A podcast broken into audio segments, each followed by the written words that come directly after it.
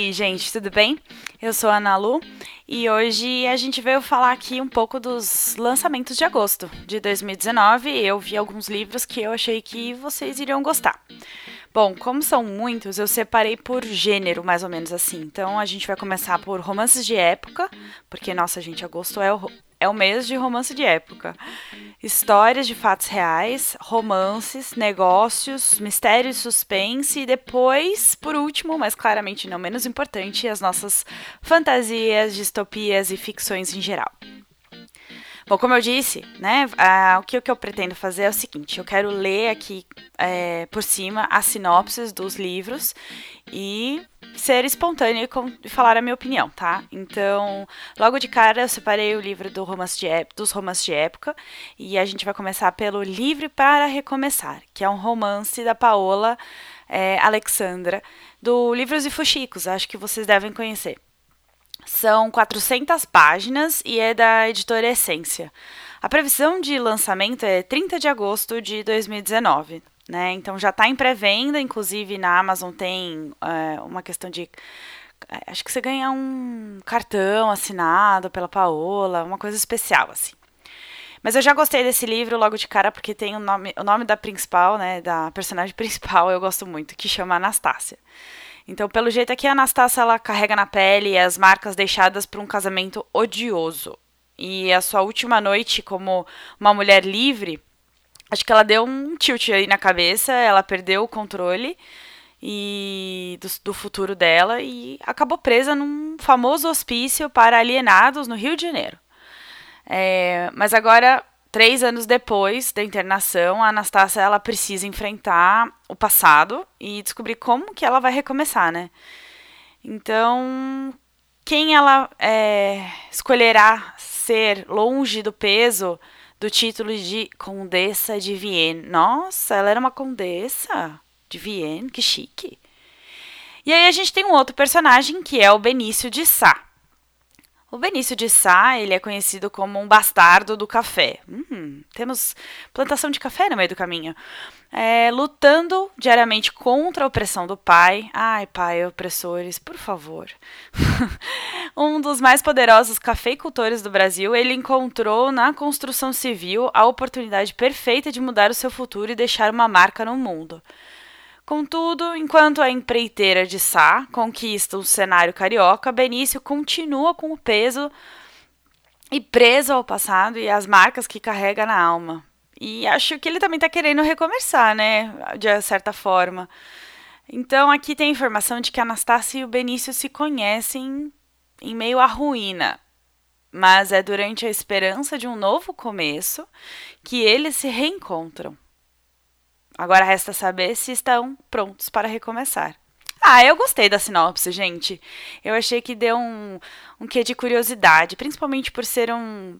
É, tem bastante estilo, por ser um romance de época, mas tem bastante estilo, assim, de um romance histórico, porque, pelo que eu sei, a Paola fez bastante pesquisa em relação a essa época e teve bastante pesquisa também em relação a esse é, hospital, hospício, né? E, enfim, eu acompanhei quando ela foi viajar para a Europa, que parece que é onde tem um pedaço da história lá também. Eu achei bem interessante, eu fiquei com muita vontade de ler esse livro e eu espero que seja um sucesso. Vamos para o segundo. O segundo chama Uma Paixão e Nada Mais. É o quarto. Ah, é um volume 4 da série Clube dos Sobreviventes, da Mary Balog. Não sei se eu falei certo. Mas de qualquer forma, ele tem 288 páginas, é publicado pela editora Arqueiro e vai ser disponibilizado para todo mundo dia 12 de agosto, tá perto. Então, como sendo o quarto volume e eu não li os anteriores, vamos ver o que, que é a sinopse. Olha, tem algumas pessoas que dão algumas opiniões aqui. É, a Milwaukee Journal Sentinel, lá da gringa, falou: Mary Bullock é uma escritora maravilhosa, com uma voz narrativa que tece comentários sobre personagens e os acontecimentos num tom irônico que lembra Jane Austen. Hum, interessante. A Kirkus Reviews falou: um livro sensual e tocante que revisita o tema do casamento de conveniência e o poder da redenção do amor. Temos aqui um grande romance, pelo jeito. Então, vamos para a sinopse. Uh, ao voltar para casa depois das guerras napoleônicas, Flavian, o visconde de Ponso, Ponsonby, uh, ficou arrasado ao ser abandonado pela noiva. Ih, noivinha, você abandonou ele? Agora a mulher que partiu seu coração está de volta e todos estão ansiosos para que eles reatem o noivado. Exceto Flavian, que, em pânico, corre para os braços de uma jovem sensível e encantadora. Hum, temos um triângulo amoroso aqui, hein, gente? Bom, apesar de ter sido casada por quase cinco anos, a viúva Agnes Keeping nunca se apaixonou, nem quer se apaixonar. Aos 26 anos, ela prefere manter o controle de suas emoções e de sua vida. Porém, ao conhecer o carismático Flavian, fica tão arrebatada que acaba aceitando seu impetuoso pedi pedido de casamento. Quando descobre que Flavian pediu sua mão apenas para se vingar da antiga paixão, ai meu Deus, Flavian do céu, por que, que você faz isso? Agnes decide fugir, mas Flávia não tem a menor intenção de deixar a esposa partir, principalmente após descobrir que, para sua própria surpresa, ela está completamente apaixonada por ele. Gente, que bagunça! Um triângulo amoroso com uma viúva e uma pessoa que abandonou. Hum, gostei, achei interessante. Próximo. Como encantar um canalha. Ah, meu Deus. Esse aí é um romance de época feito, escrito pela Susan Enoch e foi traduzido pela Talita Ubá. É, tem 320 páginas e vai ser publicado dia 12 de agosto pela Harlequin Books. Vamos lá. Evelyn, uma jovem obstinada, promete se vingar de um dos canalhas mais infames de Londres. Já gostei. Mas quando o Cafajeste vira o jogo, ih, quem vai realmente aprender uma lição sobre que o amor é capaz? Quem será, hein, gente? A Evelyn ou esse cafajeste aí, esse canalha? Nas ruas ele é chamado ironicamente de santo. Ih, que santo não tem cara, não. Mas o Marquês de St. Albin merece sua reputação como o maior canalha de Londres. Bom, tá, a gente já tinha entendido isso antes, eu acho. Eve sabe que deve evitá-lo, mas ela quer ajudar as crianças do orfanato e ele preside o conselho dos administradores. Tá, então calma. A Evelyn quer ajudar um orfanato e esse tal de santo, quer dizer, o Marquês de São Albin, quer dizer, o maior canalha de Londres, ele é faz parte, preside o conselho dos administradores desse orfanato. Quando o santo nega seu pedido de ser voluntária no Coração da Esperança, acho que Coração da Esperança chama é o nome do orfanato. Ela decide que o homem precisa aprender uma lição. E ela só precisa descobrir como resistir aos encantos daquele mulherengo. Hum.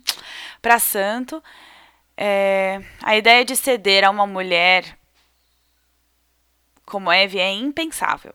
Ele não quer se, se tornar outro projeto de caridade de suas mãos, mas a moça se recusa a desistir. Que outra opção ele tem a não ser se seduzir a dama? Porém, ele não esperava ser seduzido pela doce coração da mulher. A tentação de passar longas noites nos braços dela poderia provocar o, uh, o impossível? Será? Será que o mais conhecido cafajeste de Londres poderia mudar? Bom, temos aqui uma jovem que é daquelas que querem arrumar, consertar a pessoa que elas amam. Essa é a história. Vamos ver se eles conseguem, mas tem um trama legal, tem uma questão de ajudar o orfanato. Achei bem interessante. E por último, é o último? É o último. A gente tem o livro da Babi a 7, que é Lágrimas de Amor e Café. Uh, pelo que eu vi aqui na Amazon também tem é, na pré-venda, acho que estão tá, dando marcadores e cartão postal. A gente tem um livro de 378 páginas, é, publicado pela editora Veros, que também vai sair logo mais, dia 12 de agosto. Vamos lá. Ela. Aurora. Temos uma Aurora. Senhorita Aurora. Ela é fragilizada pela morte da mãe e a miséria na Itália. Angelina? Ué, não, confundi tudo, esquece. É, é, a tal da Angelina. Angelina é fragilizada pela morte da mãe e da miséria da, Austra da Itália. Que Austrália? Tô maluca. Enfim, é, ela aceita uma proposta de um estrangeiro rico que oferece não só casamento, mas também conforto para seu pai e sua irmã caçula. Decidida a ajudar a família, ela embarca para um país distante, tendo como companhia somente a escrita e os romances que ama. Já que durante a viagem o marido se revela muito diferente do príncipe que sonhou um dia conhecer. Hum. Vincenzo também tem o Brasil como destino. Ih, acho que o Vincenzo não é o marido dela, né? Acho que não. Uh, por uma traição, e vê os seus sonhos roubados logo que desembarca no novo país. E é na frente de um barão do café onde Angelina é senhora e também vítima do marido cruel que Vincenzo acaba achando trabalho. Ah, outro triângulo amoroso, gente. Em meio a encontros e conversas, nasce entre ambos uma amizade verdadeira e uma paixão secreta que pode colocar no risco não apenas a vida deles, mas também a segurança de outras pessoas. Ih, família envolvida no meio do caminho, chantagem. Estou prevendo um livro bem torto, bem que aperta o nosso coração, assim, né? E aí, o final da sinopse é: Vincenzo e Angelina teriam coragem bastante para esquecer as proibições e passar por cima dos perigos e viver este grande amor? Muito legal, porque é mais uma literatura nacional, mais uma autora nacional escrevendo sobre também a época do café aqui. Então achei bem interessante. Acho legal ler os dois livros, né? Uma história é, livre para recomeçar da Paola e esse de repente a gente faz uma comparação aí. Bom, era isso de romance de época e agora realmente eu, eu tem muito mais, gente. Vocês não têm noção enquanto eu tava procurando. Mas eu separei os principais que eu achei que fossem interessantes, tá? Bom, vamos agora para os lançamentos relacionados a fatos reais. E eu vou falar para uma coisa, eu fiquei super intrigada por eles. O primeiro deles, porque, um, eu sou advogada. Dois, gente, quem não quer saber mais sobre a famosa trama do mensalão. Então, temos um livro que chama Os Onze, o STF, seus bastidores e suas crises. Esse livro é escrito por dois autores, é o Felipe Recondo e o Luiz Weber, o Weber. Ele tem 376 páginas, foi publicado, quer dizer, vai ser publicado. Não, já foi, gente. Olha que legal. Ele é de 31 de julho. É quase agosto, vai. É muito recente pela Companhia das Letras. É, mas, então vamos lá. O que, que é que ele trata? O mais completo relato sobre a atuação do principal tribunal do país, do mensalão ao governo Bolsonaro. Hum, bem coisa, hein? Desde o julgamento da ação penal 470, mais conhecida como mensalão, o STF, né, que é o Supremo Tribunal Federal, ele viu-se no centro de um debate nacional. Seus integrantes se tornaram amplamente conhecidos e também por isso passaram a usar a opinião pública como fundamento de seus votos. Olha isso aqui, olha, como advogada, ouvir isso é horroroso, tá? Porque o voto de um desembargador tem que ser baseado na lei, na interpretação da lei, e não com base na, na, na opinião pública. Por mais que eu valorize a opinião pública, mas é, ainda que você consiga, de uma forma, aplicar a opinião pública, tem que ser com base em fatos é, é, legais, entendeu? Mas, enfim, essa é a minha opinião. Vamos lá. É, nos turbulentos anos de uma das maiores crises políticas e econômicas do país, já viveu o que, já, que o país já viveu, né? O protagonismo a que foi alçado ao tribunal criou um conjunto novo de desafios. Então a gente tem o jornalista Felipe Redondo, que é especialista na cobertura do STF. Ele acompanha e analisa o cotidiano do STF há mais de uma década. Então ele sabe do que ele está falando. O Luiz Weber, ele estuda o funcionamento do tribunal e analisa os movimentos e forças políticas que interagem com o STF. Ao longo de anos, os dois realizaram centenas de entrevistas para escrever Os 11, o STF, seus bastidores e suas crises. O livro ele traz histórias que permitem descrever os contornos, causas e consequências dos grandes casos que envolveram o tribunal, incluindo o recente e polêmico inquérito sobre a fake news, é, aberto por Dias Toffoli. Dias Toffoli é um dos ministros do STF e comandado por Alexandre de Moraes, que é outro ministro do STF, tá? O 11 é o número dos ministros do Supremo que atuam é, como 11 ilhas. Eles colocaram aqui entre aspas é, o 11 ilhas. A expressão foi cunhada pelo ex-ministro do STF, Sepúlveda Pertence, é, e se consolidou como uma chave de interpretação para o funcionamento do tribunal. Como a proliferação de decisões monocráticas e a sucessão de embates internos, é, e num momento em que o STF se vê sobre ataques exponentes do governo federal e de militantes nas redes sociais, entender como funciona as dinâmicas da última instância do poder judiciário é uma das mais importantes é, necessidades, né? Mais importantes do que nunca. É, olha, eu fiquei super interessada por esse livro, eu achei muito interessante. Infelizmente, eu não posso dizer que a lei é aplicada de forma pura, do jeito que foi concebida, mas que sim, há influência, sim, há pressão política, sim, há pressão da sociedade, e isso realmente acaba distorcendo ou até mesmo melhorando, porque muitas vezes a lei fica para trás do tempo, né? Ela fica antiga. Então, é muito interessante ver e eu vou gostar muito de ler esse livro e eu com certeza vou ler. Já estou dizendo, vou ler. O outro livro que é de fatos reais, que também é bem pesado, acredito, chama Caçadores de Nazistas.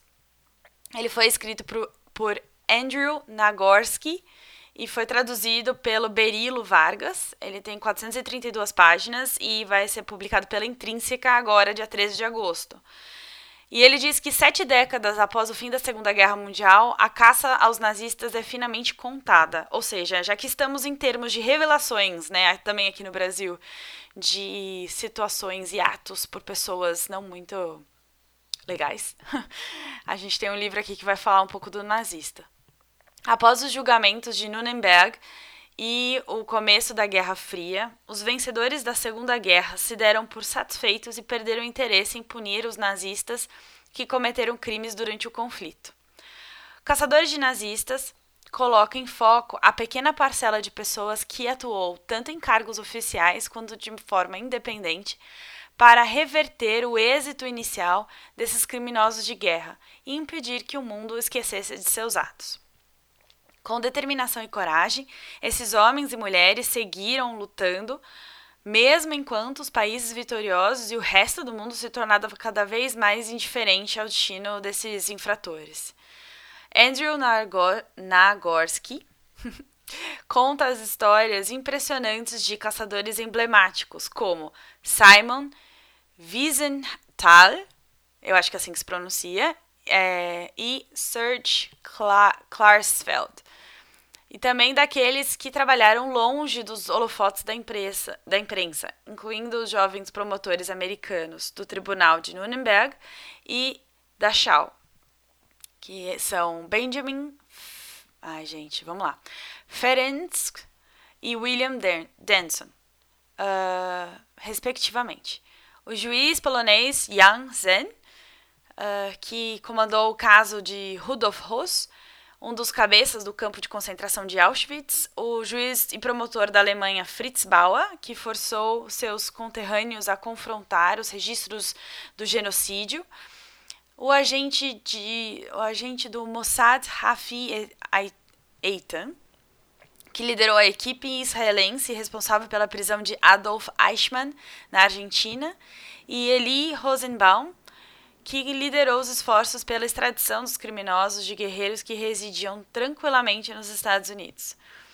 É, determinados a perseguir e punir esses criminosos nefastos, esses heróis provam que, cedo ou tarde, ninguém pode se julgar livre da justiça. Olha lá, lá em cima estávamos falando dos STF, dos 11 ministros do STF aplicando a justiça, e aqui nós também estamos falando de caçadores de nazistas. Não sei se necessariamente são uma forma de justiceiros, mas esse livro também me atraiu bastante. Eu gosto muito dessas histórias relacionadas à Segunda Guerra Mundial.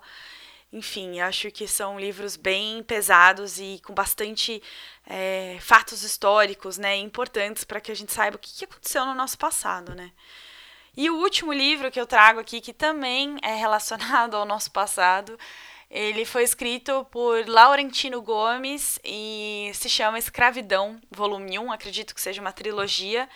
E esse aqui ele fala do primeiro leilão de cativos em Portugal até a morte de Zumbi do Palmares. tem 504 páginas e foi, ou minto, vai ser publicado dia 23 de agosto pela Globo Livros.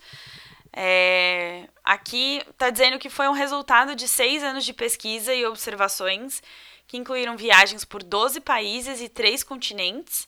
Este primeiro volume ele vai cobrir o período de 250 anos do primeiro que vai do primeiro leilão de cativos africanos registrados em Portugal, na manhã de 8 de agosto de 1444, até a morte do Zumbi do Palmares. É, ele diz aqui que, entre outros aspectos, a obra explica as raízes da escravidão humana na antiguidade e na própria África, antes da chegada dos portugueses o início do tráfico de cativos para as Américas e suas razões, os números, os bastidores, os lucros do negócio negreiro, além das trajetórias de alguns de seus personagens mais importantes, como o infante Dom Henrique, patrono das grandes navegações e descobrimentos do século XV, e também um dos primeiros grandes traficantes da, de escravos no Atlântico.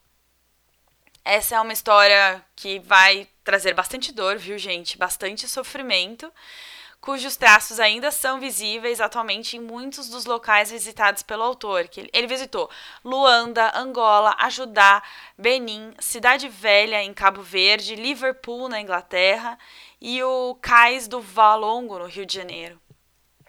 E ah, não são quando eu falei que era uma trilogia, não são, são dois volumes, tá? É... Ah, não, só uma trilogia. Tá dizendo aqui que são os dois volumes seguintes. Ana Luísa, você precisa ler antes de ficar. Mas essa é a beleza da espontaneidade, né, gente? É... Então, vamos ter os próximos volumes e vai ser publicado às vésperas do bicentenário da independência brasileira em 2022. Eles serão dedicados ao século XVIII, o auge do tráfico de escravos e ao movimento abolicionista que resultou na Lei Áurea de 13 de maio de 1888, chegando até o persistente legado da escravidão que ainda hoje assombra os, o futuro dos brasileiros. É, o Laurentino ele recebeu diversos prêmios e ele vendeu mais de 2,5 milhões de exemplares no Brasil e em Portugal, nos Estados Unidos, com a série 1808, 1822, 1889. Então, ele dedica-se, né, é, a esse tipo de histórias, é, contar a história não necessariamente de uma forma técnica que fique enfadonho para o leitor, mas que traga a realidade, né, do que aconteceu. E agora ele vai se dedicar nessa nova trilogia de livros reportagem, que é o que eles chamam aqui, e vai ser sobre a história é, da escravidão no Brasil. Realmente temos três livros de fatos reais aqui, muito interessantes, que tratam, infelizmente, olha que curioso, né? Do, das coisas, entre aspas, ruins que aconteceram, né? Primeiro a gente tem aqui todo o processo. O primeiro não é tanta coisa ruim, mas ele trata de muita coisa ruim, porque infelizmente o judiciário e o direito ele tá aí para resolver coisas não tão agradáveis, né? Não tão legais. E os outros dois, eles tratam situações do ser humano que realmente foram tenebrosas, assim, atos desumanos em níveis estratosféricos. Então, temos aí ótimas recomendações, na minha opinião, de livros que vão ser lançados agora no período de agosto relacionados a fatos reais e vamos lá, vou ler, quero ler todos já. Aliás, eu preciso ler o 1808, 1822, 1889. Eu dei uma passada de olho, eu ganhei de presente do meu pai e eu ainda não li, porque eles são calhamaços, né, gente? Convenhamos. E esse aqui também não deixa atrás, são 504 páginas. Bom, é, são esses os livros de fatos reais que nós temos em relação a lançamentos de agosto de 2019.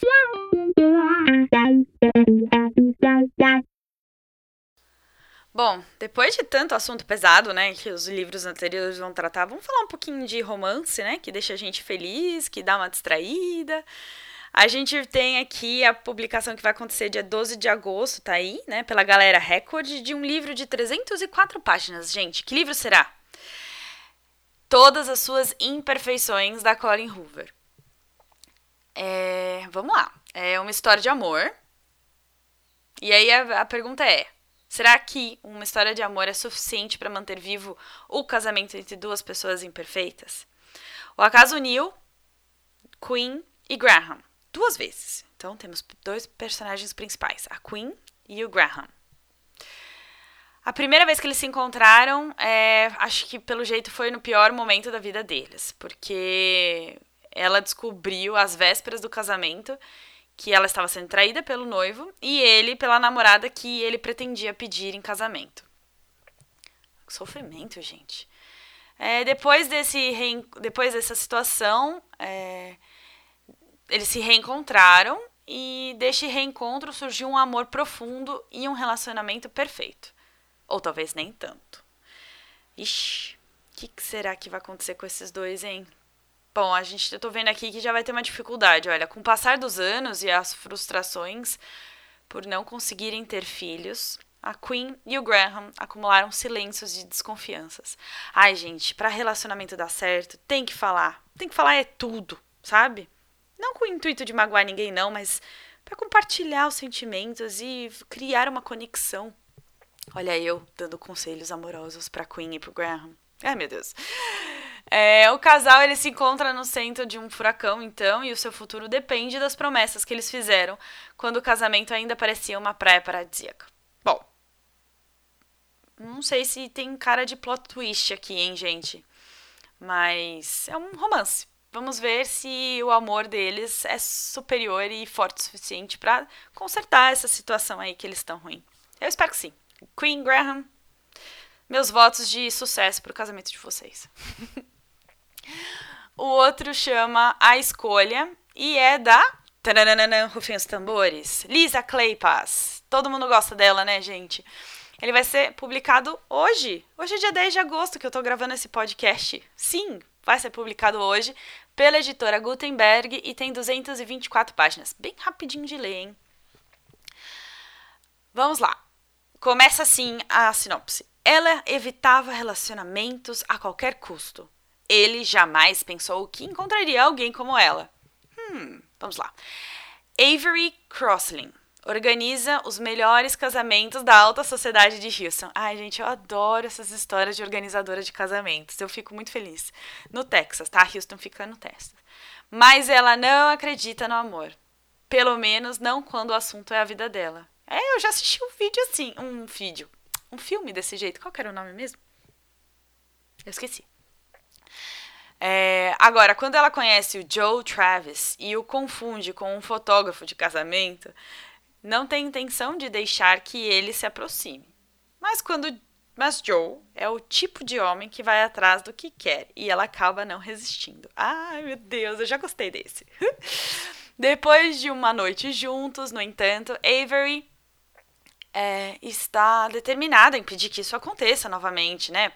Um homem como Joe só pode significar problemas para a vida dela. E principalmente como uma mulher, né? é, o tipo de mulher que ela é, né? E justo quando acaba de ser contratada para planejar o casamento do ano, um evento decisivo, ela não vai deixar que distrações a impeçam de alavancar a sua carreira. Gente, que mulher determinada! Gostei!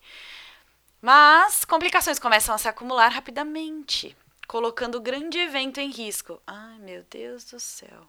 Especialmente quando os segredos da noiva vêm à tona. Ih, tem plot twist! Tem plot twist. Em pouco tempo, Avery é levada a fazer a escolha mais difícil de sua vida. E precisa arriscar tudo: sua carreira, sua família e seu coração, para descobrir o que realmente importa. Ai, gostei. Vou ler. É ótimo. Esse livro aí é o perfeito para você sair de uma ressaca literária, gente. Os livros pesados que a gente citou antes. Ai, vai ler a escolha da Lisa Claypass depois. Tenho certeza que vai curar assim, ó, no instalar de dedos a ressaca. Vai ser ótimo. Bom, é, essas eram recomendações de romances, assim, é, normais. Normais não, mas que eu quis dizer, não pesados, né? Romances para distração, pra gente sentir o coração aquecido ou sentir a aflição dos personagens. E esses são os lançamentos de agosto, tá bom?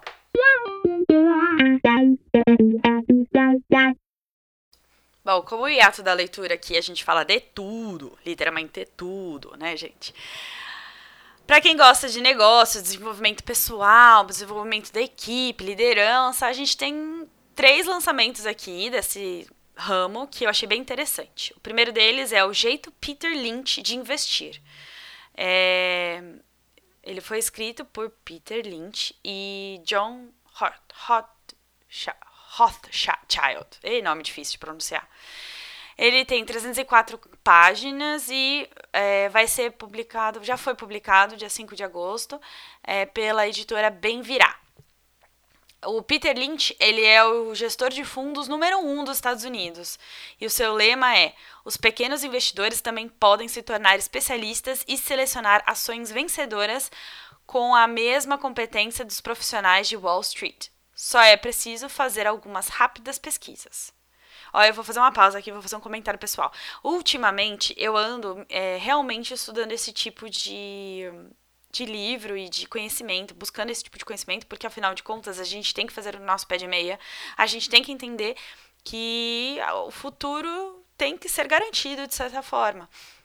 E é muito importante você ter essa educação financeira, que muitas vezes a gente não tem. E acho que se vocês acharem interessante depois, eu posso fazer um, um podcast tratando dos livros que eu acho interessantes para é, essa questão de educação financeira, de como é, investir hoje, quais objetivos que você tem que fazer, etc. Tem, muito livro, tem muitos livros legais sobre isso e é um assunto que eu realmente gosto de falar. É, mas vamos lá. O nesse livro aqui, em O Jeito Peter Lynch de Investir, ele afirma que ao observar o desempenho dos negócios e prestar atenção aos melhores produtos e serviços à sua volta, seja no shopping center ou no ambiente de trabalho, você será capaz de descobrir quais empresas serão bem-sucedidas no futuro, antes mesmo dos analistas profissionais. Eita, gostei! E se chegar primeiro, você terá mais chances de encontrar as 10 baggers. Ações que crescem até. Ah, 10 baggers. Em 10 de número 10. É, as ações que crescem até 10 vezes em valor, fazendo com que o seu portfólio passe a ter um desempenho excepcional. Portfólio, gente, não é só o portfólio que a gente chama na, no mundo artístico de trabalhos que a gente faz, né, para mostrar o quão competente a gente é. Portfólio no mundo dos investimentos é isso. A gente tem uma gama de produtos é, de investimentos que formam um portfólio, tá? Uh, e aí ele fala aqui que com mais de um milhão de exemplares vendidos no mundo, o clássico está chegando aqui no Brasil e é, ele traz conselhos atemporais sobre o mercado de ações e mostra como investir a longo prazo e que isso pode trazer grandes recompensas. É, realmente, esse aqui vai estar tá na lista desses livros que eu leio para autodesenvolvimento e negócios e saber como investir meu querido e suado dinheirinho. E vamos lá, para o próximo é cinco, cinco lições de storytelling, persuasão, negociação e vendas, por James Maxill. Ele vai ser publicado dia 20 de agosto pela editora DVS Editora e tem 560 páginas. Gente, é um livro grande, mas pelo jeito parece ser bem interessante, tá?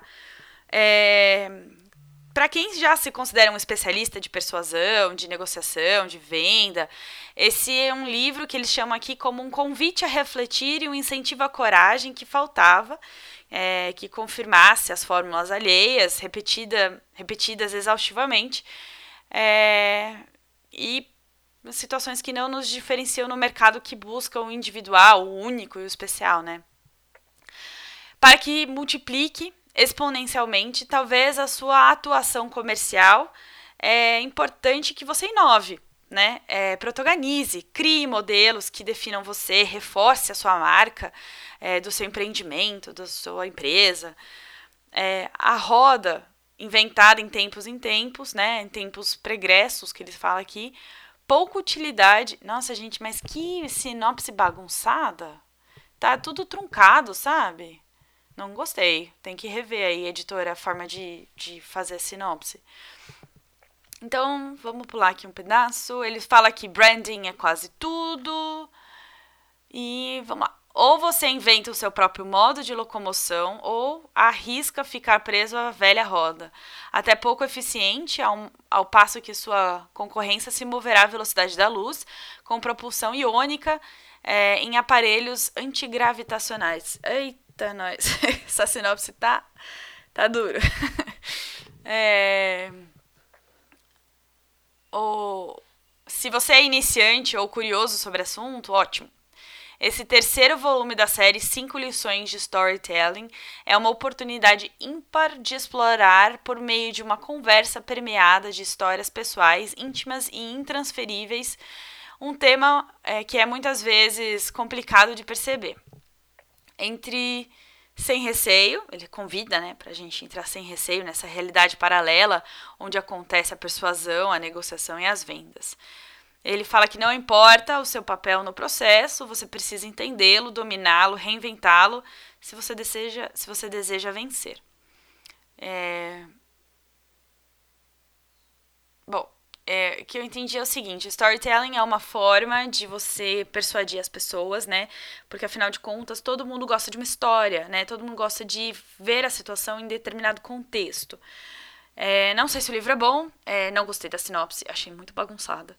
E não consigo ser espontânea o suficiente aqui e feliz dizer que esse livro vai ser maravilhoso, porque eu realmente, pela sinopse, não consigo.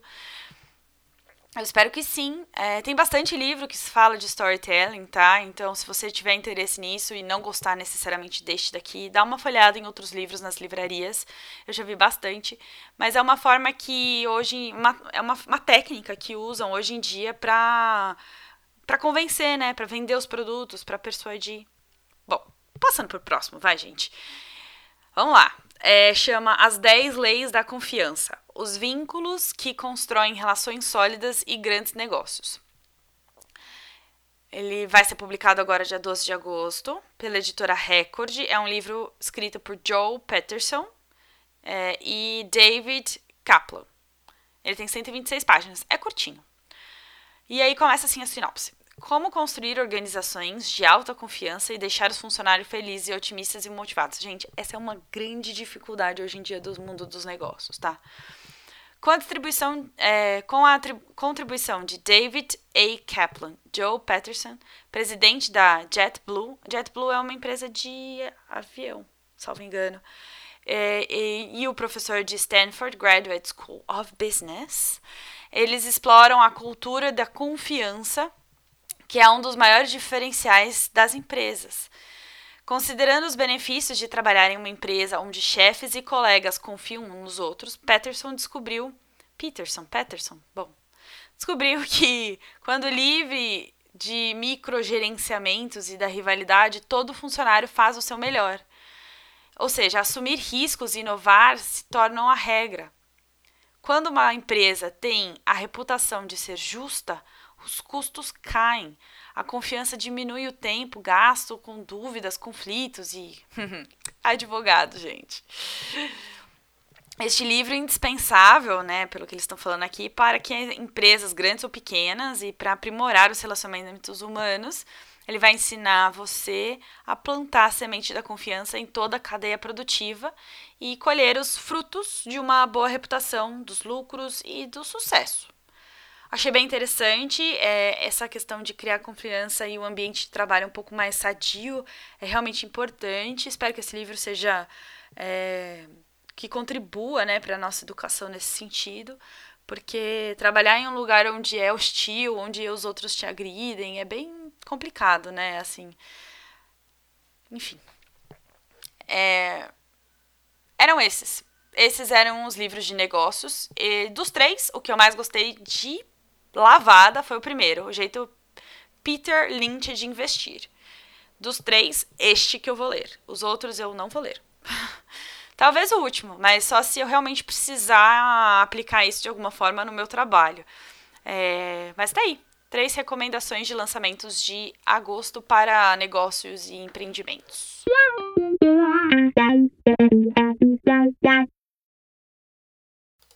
E a gente tem dois mistérios que vão lançar agora em agosto. E o primeiro deles parece que tem muita gente falando já sobre ele, chama A Inspeção, por Josh Mellerman, e foi traduzido pela Carolina Selvatici. Deve ser italiano, eu não sei pronunciar o nome, mas tudo bem. É, inspeção, ela tem 416 páginas e vai ser publicado dia 19 de agosto pela Intrínseca. E, gente, esse livro, John Mallerman, que eu tô falando aqui, ele escreveu Caixa, do Caixa de Pássaros. Eu não li ainda, mas tem muita gente, muita gente gosta desse livro. Virou filme, né? Do Netflix. E olha, a informação que tá aqui na sinopse é que a Caixa de Pássaros vendeu mais de 210 mil exemplares só no Brasil. Então eu espero que esse aí seja um sucesso.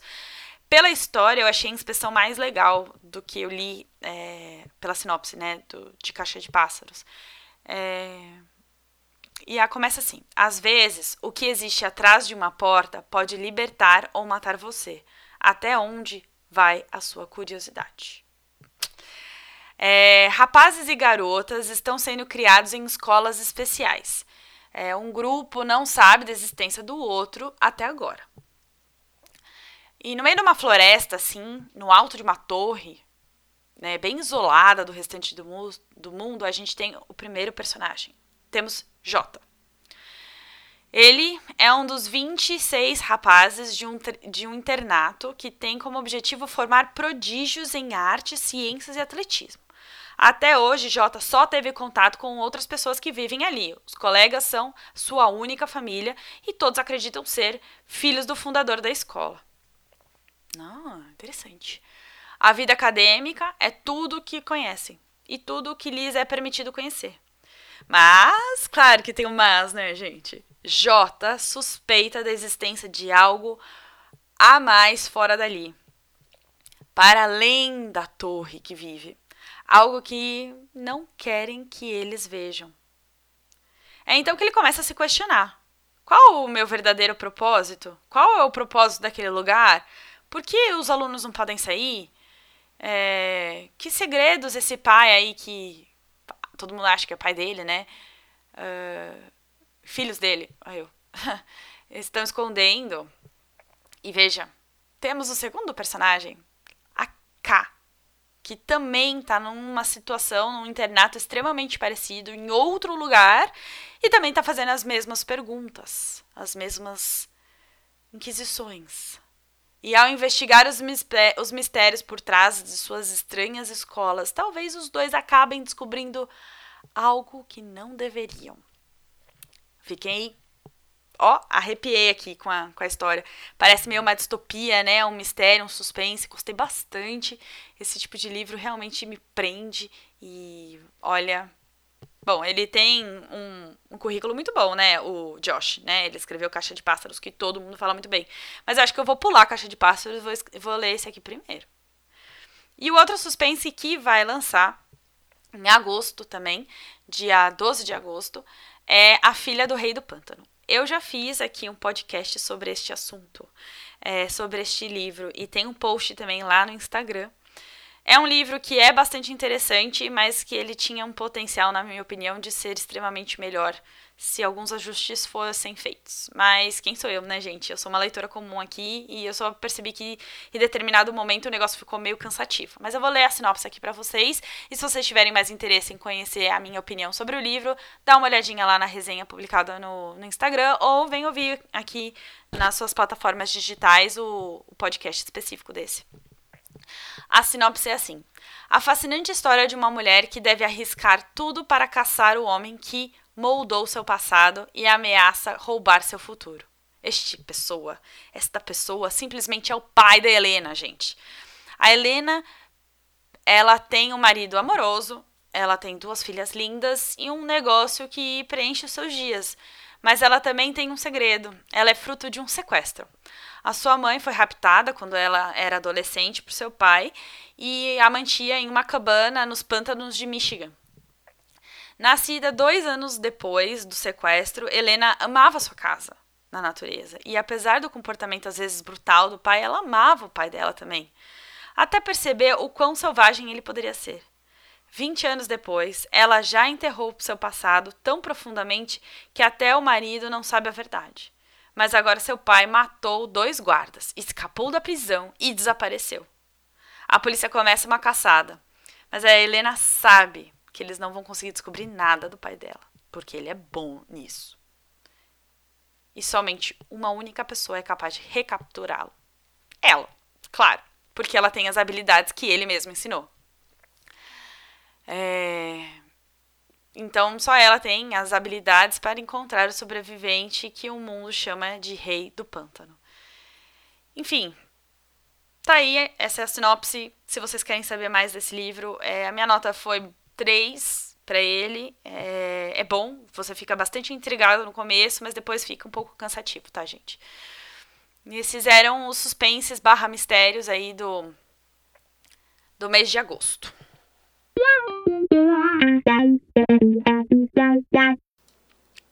E agora, chegamos ao final do nosso podcast, mas com os livros que claramente não são os menos importantes, né, gente? Afinal de contas, quem aqui não é fã de fantasia? É, vamos lá, a gente tem alguns livros e, e eu vou, quero conversar um pouquinho sobre eles. É, o primeiro deles chama Todos os Santos Malditos, da Maggie Stiefvater. Olha, eu acho que pronunciei certo. É, tem um, é um livro de 252 páginas.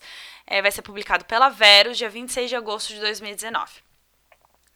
E aí ele começa assim: Eis algo que todo mundo quer. Um milagre. Eu quero ganhar na loteria. Eis algo que todo mundo teme. O que é preciso para conseguir um? Ixi, realmente. Tem aquela história lá de você vende a alma pro diabo, né? E para conseguir um, um favor. Bom, enfim pulando essa parte de reflexão. Qualquer pessoa que visite Bicho Raro, no Colorado, vai encontrar um cenário de santos sombrios, amor proibido, sonhos científicos, corujas loucas por milagres, afetos distantes, um ou dois órfãos e um céu cheio de estrelas vigilantes. Eita! No coração desse lugar está a família Soria cujos membros têm capacidades de realizar milagres. Ah. Sória ou Soria, né? Agora eu não sei. Acho que é Sória. E no coração dessa família estão três primos que desejam mudar o futuro. A Beatriz, que é uma garota sem sentimentos, que quer apenas ser livre para examinar seus pensamentos. O Daniel, o santo de bicho raro, que faz milagres para todo mundo, mas ele não consegue fazer milagre para ele e Joaquim, que passa suas noites no comando de uma estação de rádio usando o nome Diablo Diablo. Aí, ó, estação de rádio, podcast, será que é o meu futuro? É, não, brincadeira. Volta, Ana Luísa, volta, concentra. Eles estão todos à procura de um milagre, os três. Mas os milagres de bicho raro nunca são exatamente o que você espera. Com todos os santos malditos, Maggie Stiefvater, chamada de grande contadora de histórias pelo USA Today e incrivelmente criativa pela Entertainment Weekly, nos traz a história extraordinária de uma família extraordinária, com um conto magistral de amor, medo, escuridão e redenção. Gostei!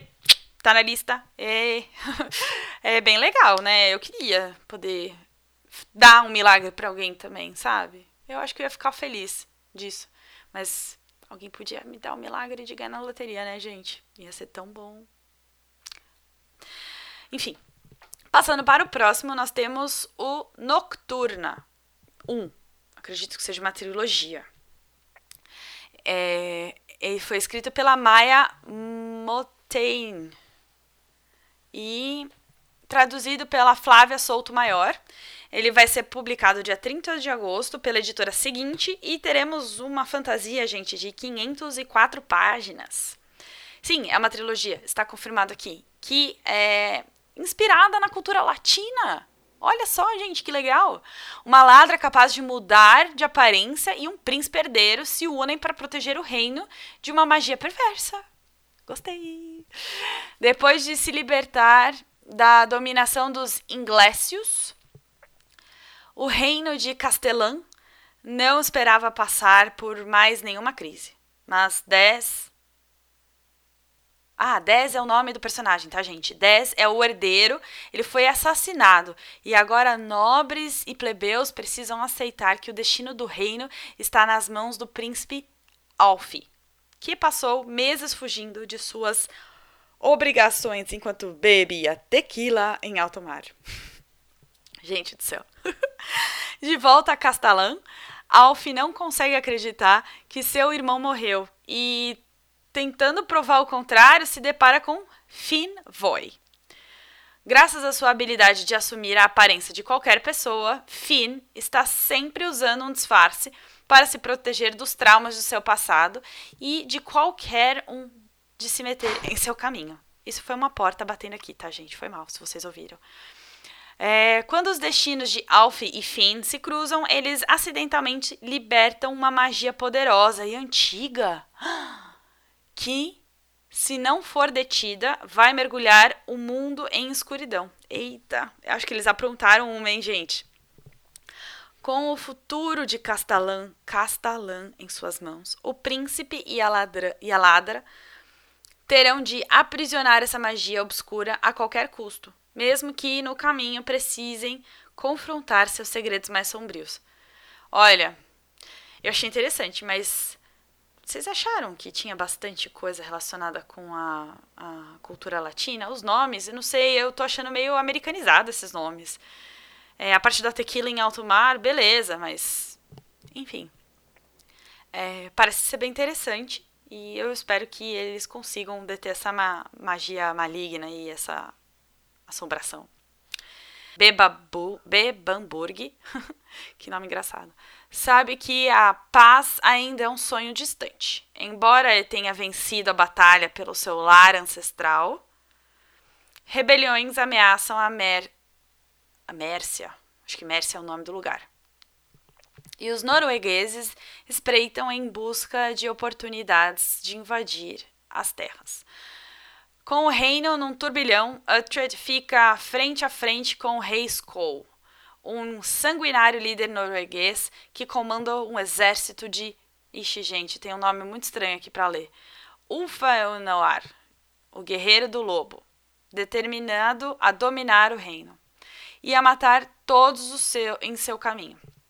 Cercado e em uma inferioridade numérica por esses novos inimigos, Uhtred tem que contar com sua habilidade e sua coragem para sobreviver e evitar que sua querida Nortúmbria caia nas mãos das hordas invasoras.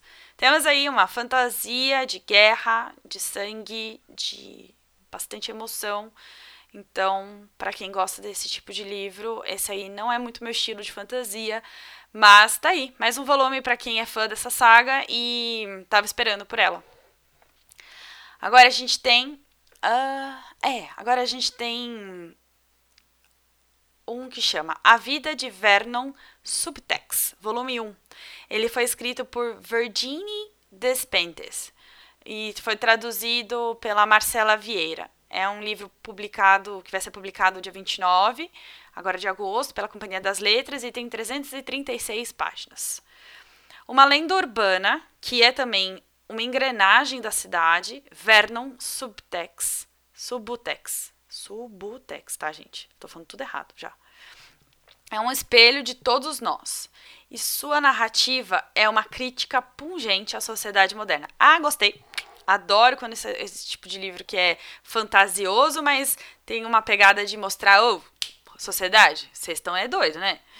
Uh, retratando uma geração que se entregou à contracultura, Despentes consegue trabalhar como poucos a linguagem das ruas e da modernidade. O Vernon Subutex faz parte de uma espécie de, em vias de extinção. O dono de uma loja de vinis aproveitou tudo o que os anos anteriores tinham a oferecer. Sexo, drogas, rock and roll é, estão no seu sangue. Mas agora, nos inóspitos anos 2000, ele precisa enfrentar um novo mundo. Sua loja na, já não vende mais o suficiente para que ele consiga sobreviver. A maioria de seus amigos já morreu e Alex Belar, músico é, de sucesso que sempre o ajudou em suas crises, acaba de ser vitimado por uma overdose. Pesado, hein, gente? Sem emprego, sem casa e sem amigos, Vernon passa a viver nas ruas de Paris. Olha, se passa em Paris. Ele já não consegue mais pagar um plano de internet e por isso não sabe que, graças a um plano, não, graças a um comentário deixado no Facebook, todos estão à sua procura. Eita! Com a sorte prestes a mudar, Vernon se vê enredado numa trama de estrelas pornô, fãs enlouquecidos e magnatas da indústria fonográfica. Todos tentam sobreviver na selva da cidade grande enquanto mantêm um pouco do seu coração intacto. É, nem que seja através de um pouco de loucura. Bom, gente, isso aqui não é uma fantasia, ele foi classificado como ficção, tá? Então, mas parece ser bem interessante. É o volume 1, não sei se é saga, não sei se é trilogia, não sei se é duologia. Mas para quem gosta dessas ideias de pelo que eu entendi aqui, a pessoa, a autora, ela é boa na, em trazer a linguagem moderna. Então, para quem gosta desse tipo de livro, tá aí a dica. Voltando para as fantasias, né? Porque a gente falou ali em cima de uma ficção, agora é uma fantasia, é, chama Entre a Luz e a Escuridão. É o volume 2 de Sob a, Sob a Luz da Escuridão, da Ana Beatriz Bandão. Eu gosto muito de ler é, livros de ficção e fantasia de autores nacionais. É, vou incluir os, o primeiro e esse na minha lista para ter a minha opinião um pouco mais concreta depois sobre o assunto. Mas a gente tem um livro de 252 páginas que vai ser publicado pela Verus, dia 26 de agosto. É, ela escreveu um livro chamado O Garoto do Cachecol Vermelho. Eu não conheço, mas pelo que está falando aqui é um best-seller, tá? Então, é, na, falando desse segundo volume, a Lollipop assume a liderança da área 4 e comanda tudo com mãos de ferro. Depois que novas áreas são conquistadas, o clã está mais poderoso do que nunca. Com a ajuda de um novo aliado, Sam, Lolly e Jess se preparam para interceptar um dos maiores containers enviados pelo Instituto e quando tudo sai do controle, um grupo de guerrilheiros precisa partir em uma missão suicida que os levará ao encontro do maior inimigo dos Metacromos. Destemida, rebelde, divertida e incansável. Uma garota repassa essas palavras em sua mente como um mantra que a mantém equilibrada e a torna forte para obedecer às ordens que recebe de uma voz desconhecida. Programada para trabalhar arrecadando dinheiro para o Instituto LGT, ela é capaz de tudo para se manter viva, até mesmo matar. Olha, isso aqui parece bem uma distopia, assim, né? Pelo que eu entendi. É... Eu não sei, eu não li o primeiro volume, eu teria que ter lido para dar uma opinião melhor, mas de qualquer forma eu fiquei com uma impressão assim de divergente, talvez, uma coisa assim nesse sentido. Então, acho que para quem gosta desse estilo de livro, talvez a Ana seja uma boa autora para a gente ler. E por fim, é, a gente tem uma fantasia é, que chama A Chama de Ember. É, ele foi escrito por Colin Hook e tem 336 páginas. Arqueiro vai publicar ele agora, dia 12 de agosto. E pelo que eu entendi aqui, o Colin Hook dá uma nova vida ao folclore clássico que envolve um espírito de Halloween. As duas séries dela é, anteriores, né, A Maldição do Tigre e Deuses do Egito, também super conhecidos e foram publicados pela Arqueiro também. E aqui no Brasil, ah, no mundo, digo, é, já foram é, vendidas 2 milhões de livros, essas duas séries, essas duas, esses dois livros. É, e, e no Brasil só foram. Só, só, tá, gente? 700 mil. Só. É, então, 500 anos atrás, né? É, ela convida aqui, né? Ela fala assim: Bem-vindo a outro mundo onde reinam criaturas aterrorizantes. 500 anos atrás, Jack fez um pacto com o demônio. Aí eu falei antes, né, gente? Fazer um pacto com o demônio para ganhar um favor, ganhar na loteria. E aqui, ó, parece que eu previ esse negócio. Bom, ele fez um pacto com o demônio e acabou condenado a uma eternidade de servidão. Como um lanterna, seu único dever é guardar um dos portais que levam ao reino imortal, garantindo que nenhuma alma se infiltre onde não é bem-vinda. Jack sempre fez um excelente trabalho, até conhecer a bela Amber O'Dare. Há tempos, a bruxa de 17 anos vem tentando engajar Jack para atravessar o portal. Insistente, sem temer os alertas dele, Amber enfim consegue adentrar a dimensão proibida com a ajuda de um vampiro afável e misterioso. E então tem um início a uma perseguição frenética através do, de um mundo deslumbrante e perigoso. Agora Jack precisa resgatar Amber antes que os universos terreno e sobrenatural entrem em colapso e se tornem um caos. Ai, gente, gostei. Tem vampiro, tem diabo, tem. Nossa, eu adorei. Muito bom. Bruxa. E aí aqui tem alguns. É, tem dois comentários, né? Da Kirkus Review. Ele fala que a Colin dá uma nova roupagem ao conto de A Lenda do Cavaleiro Sem Cabeça, gente. Com algumas boas surpresas na manga. E a School Library Journal falou: uma aventura sedutora e extraordinária, uma obra indispensável para jovens. Por mais que eu já não tenha, não seja considerada tanto uma chauvinist, eu acho que eu vou ler este livro, porque gente é tudo que eu mais gosto, é ler esse tipo de livro. Nossa, fantasia envolvendo bruxa, vampiro e agora um cavaleiro sem cabeça. Mundos sobrenatural e terreno misturados. Ai, Gostei bastante. É, vou ler. Tá aí. Essas foram as dicas de fantasia barra ficção é, do mês de agosto, é, que vão ser lançadas agora no mês de agosto. Eu espero que vocês gostem, para quem gosta desse tipo de livro.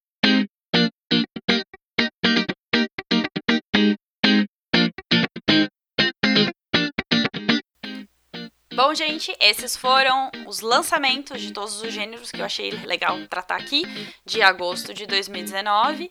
Eu realmente espero muito que vocês tenham gostado. Eu fiz com bastante carinho essa seleção. E para você que ficou até aqui, muito, muito, muito obrigada. Para você que parou no meio do caminho porque já tinha suas indicações, também, meu muito, muito obrigado. E eu espero que vocês tenham gostado. É, se tiverem outras indicações também, por favor, deixem aqui nos comentários. Indiquem para os amigos esse podcast e não esqueçam de assinar, né, ou seguir é, o Hiato da Leitura Seja aqui na sua plataforma digital que você está me ouvindo no podcast, seja no Instagram ou até Facebook, Twitter e tudo mais. Temos de tudo aqui, né, gente? É, espero que vocês tenham gostado e por hoje é só.